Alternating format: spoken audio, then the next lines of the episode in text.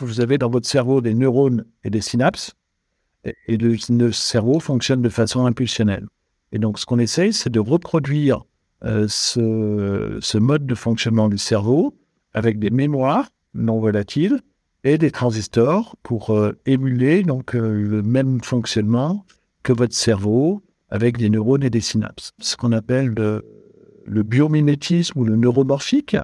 Euh, quelque part, euh, votre cerveau est capable de faire de la reconnaissance d'objets de façon extrêmement rapide et extrêmement euh, non gourmande en énergie, avec un cerveau qui consomme que 20 watts.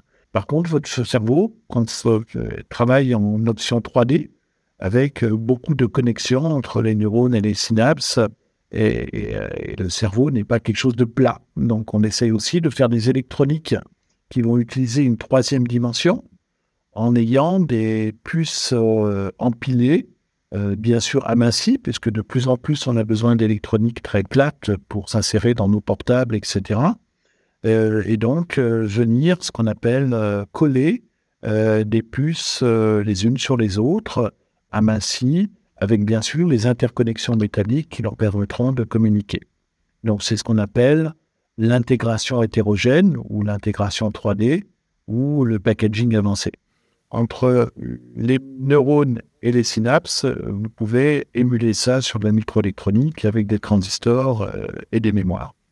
Donc, mhm. un fonctionnement euh, beaucoup plus analogique aussi, comme le fait votre cerveau, euh, qui travaille sous forme d'impulsion.